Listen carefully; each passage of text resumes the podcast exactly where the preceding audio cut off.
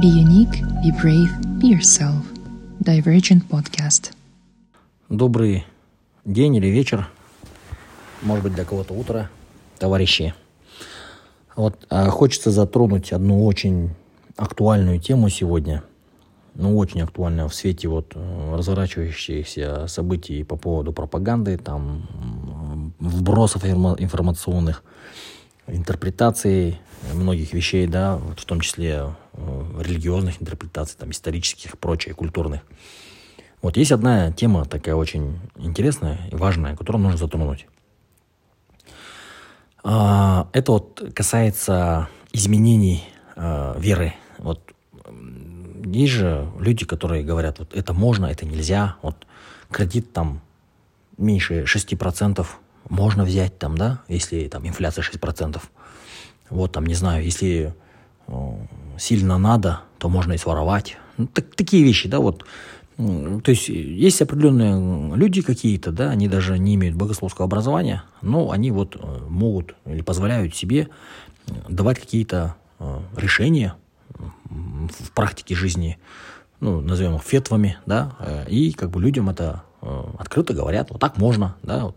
Есть какие-то люди, может быть, даже получавшие образование, но все равно там грубо говоря, пихающие свое, а, таких тоже полно. Вот. Это вот один из э, таких вот серьезных признаков ахирозамана. А, вот.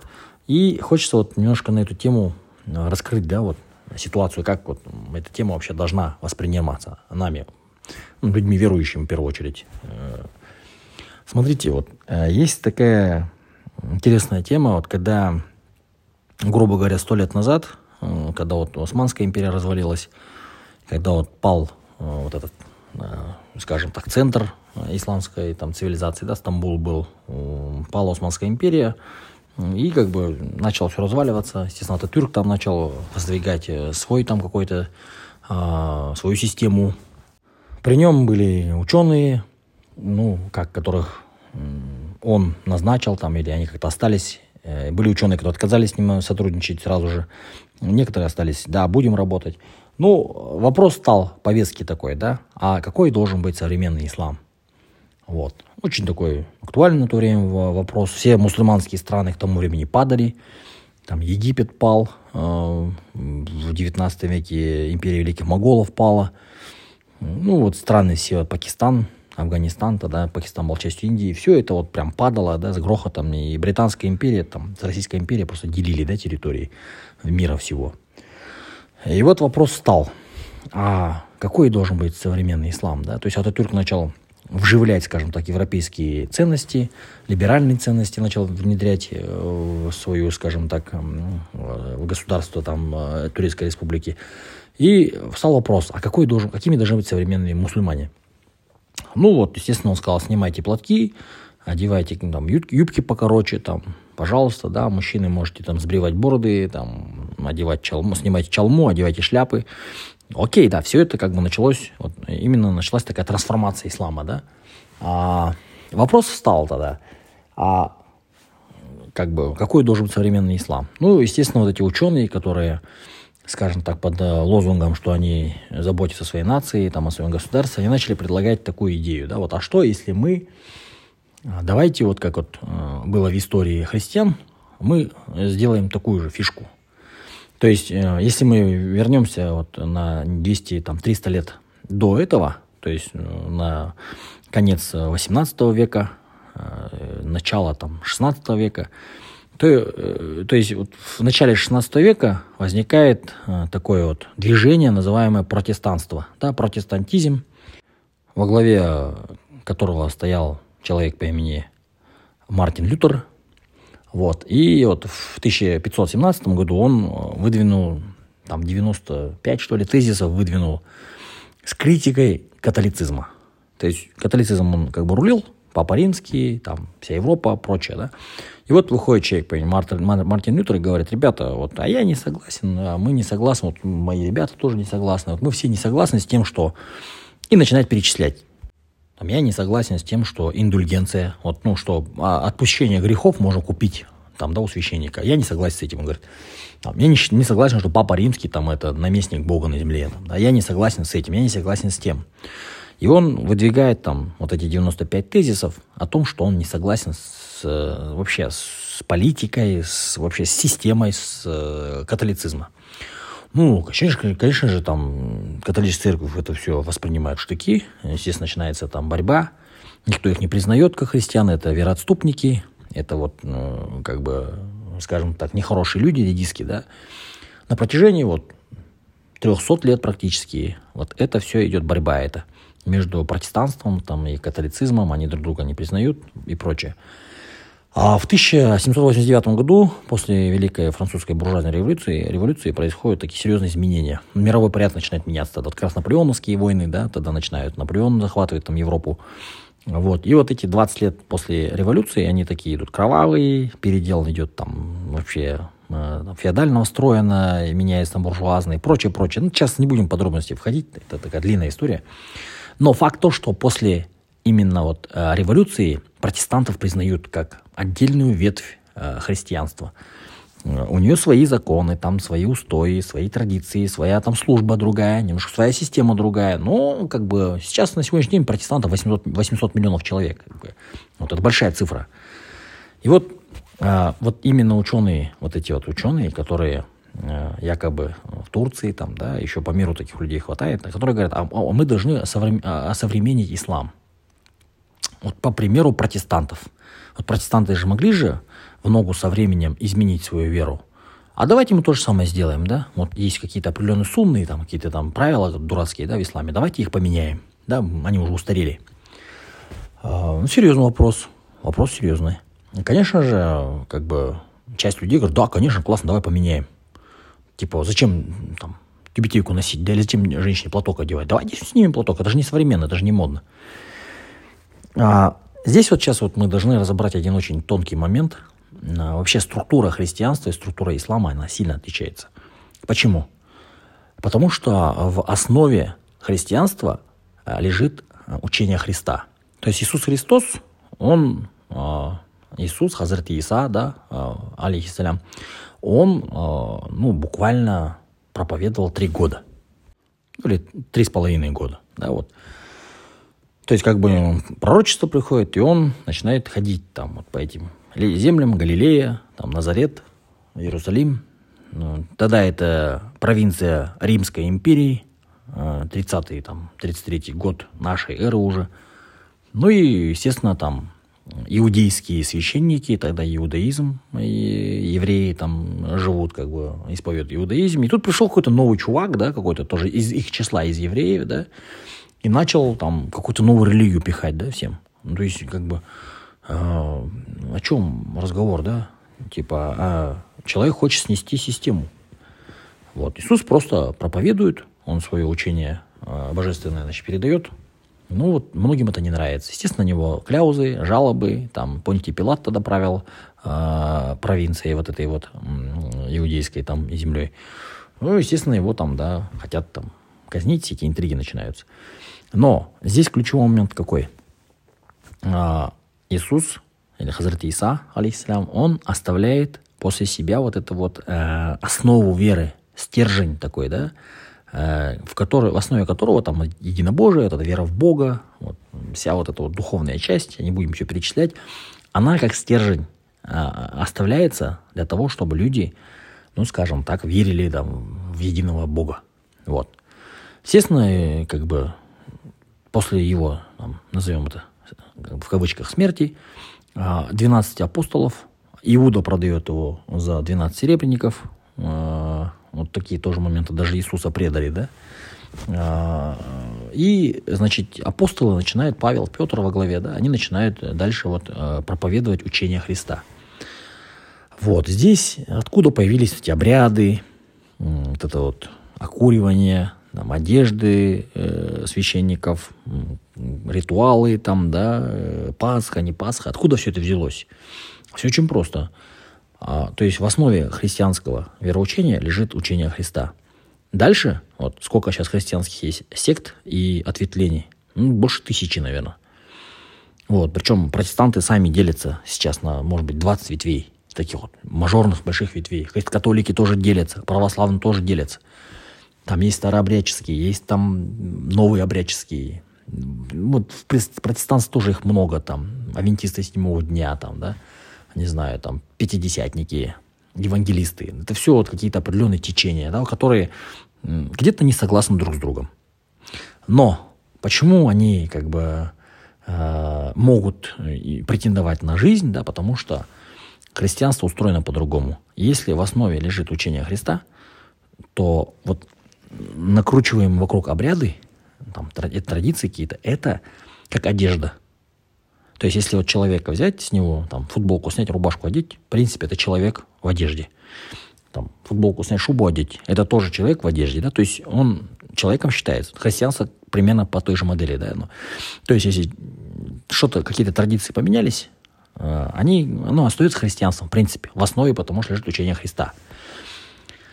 Вот, откуда взялись обряды? Это обычно вот первые самые, да, вот обряды христианские, они взялись от, именно от местных традиций, каких-то от культурных традиций, от, от предыдущих религий, там, иудаизм в том числе, да.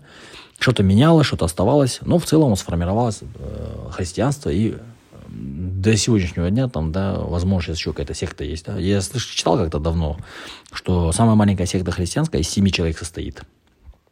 Это семья какая-то. Это я давно читал, правда. Ну, таких вот много приколов. А теперь рассмотрим ислам, да, с этой же позиции. А может ли ислам тоже, да, менять одежду свою? То есть, как бы, можно ли в исламе менять какие-то вещи, и как бы он остается исламом? Нельзя. Почему? Потому что структура другая. Наш пророк Мухаммед, заключительный Божий посланник, алейхиссалату вассалям, он не просто веру в Бога, как бы, да, приносит. Он 23 э, года живет и своим личным примером показывает, как нужно вообще жить. То есть сунна – это и есть отражение его жизни, его слов, его, там, как сказать, выступлений там где-то, да, называемых там худбами, там, прочее, да, и вот, то есть э, существовала целая группа людей, которая записывала все. Хадисы все, вот, э, многое что составлялось, э, потому что записывали люди определенные. Вот. А, то есть он в своей, в своей жизни показал все. То есть как ложиться, как вставать, как хлеб есть, как по дороге ходить. Ну, хадисов просто тысячи, да, тысячи. И на все случаи жизни есть хадисы. То есть как что делать, все написано. Как в туалет ходить. Вот в туалет заходишь правой ноги, э, выходишь с левой. Ой, то есть заходишь с левой, выходишь с правой. В мечеть заходишь с правой, выходишь там с левой, да, допустим. А, ну, я сейчас просто да, говорю. Вот когда ты, допустим, что-то поел, после себя мусор не оставляй. Например, э, там, не знаю, там, мужчина должен шапку носить, да, то есть так юшку носить. Вот. А, там, если ты остался один на один с какой-то женщиной, тебе незнакомой, ты не должен в этой комнате сидеть. То есть там либо должно быть две женщины, либо двое мужчин, одна женщина. Если ты встречаешься там, не знаю, ты должен сейчас в людном месте. И много-много-много всего, да. Вот как относиться к жене, как относиться к матери, как относиться к брату, как относиться к соседу. Все прописано. То есть наш пророк, салям, он оставил в сунне а, на все случаи там, жизни, да, там ну, не, нет вопроса, там невозможно найти такое, что там, ой, я не знаю, что делать. То есть, грубо говоря, сунна – это инструкция на все случаи жизни. То есть, как себя человек должен в этом мире вести, чтобы быть, там, скажем так, угодным Богу. Вот. И когда люди начинают сумму менять, это, вот, говоришь, беда. Да, такое слово. Ну, многие не любят это слово. Ну, оно как бы есть это слово. Беда – это изменение, да, нововведение в религии. Когда вы берете и что-то новое впихиваете в религию, там, в веру, и говорите, вот так должно быть. Ну, например, к примеру, беда – это можно брать кредит, если там сильно надо. Вот я не раз слышал, что люди говорят, некоторые товарищи да, говорят, типа, инфляция 6%, а меньше 6%, значит, можно брать кредит? Вот. Если ты, если государство объявляет, что инфляция 6%, а банк дает тебе 5,8%, то ты можешь этот кредит взять. Ну, ересь полная, это как бы люди делают беда. А, дальше что там? Ну, не знаю, там нет, вот в плане там а, процентов, в плане там прелюбодеяния, в плане там убийства, да, не знаю. Ну, убийство, ладно, когда тебе пришли, э, с, а враг пришел к тебе домой с оружием, чтобы тебя убить, ты можешь, защищаясь, его убить.